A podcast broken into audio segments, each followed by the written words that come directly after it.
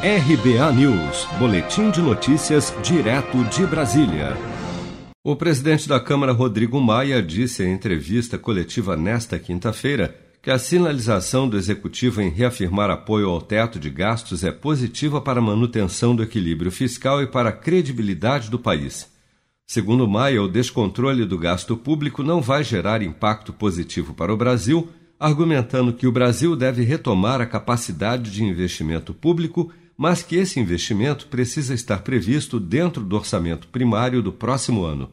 Segundo ele, é preciso cortar despesas para realizar investimentos, já que há pouco espaço para isso. Quanto mais é, perdulário, quanto mais irresponsável o governo na sua política é, de gasto público, maior o preço que a sociedade paga né, do impacto dessa decisão na, na, na, na decisão de, de, de investimento do setor privado brasileiro. A gente viu isso no governo Dilma. Uma das saídas na avaliação de Rodrigo Maia é a aprovação das propostas de emenda à Constituição que tratam do Pacto Federativo e dos gatilhos fiscais que tramitam no Senado.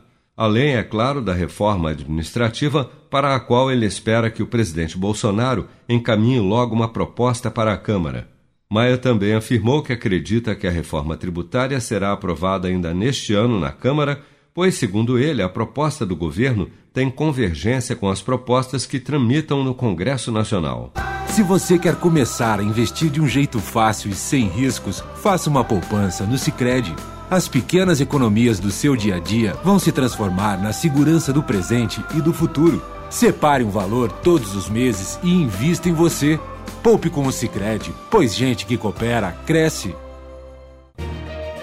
Com produção de Bárbara Couto, de Brasília, Flávio Carpes.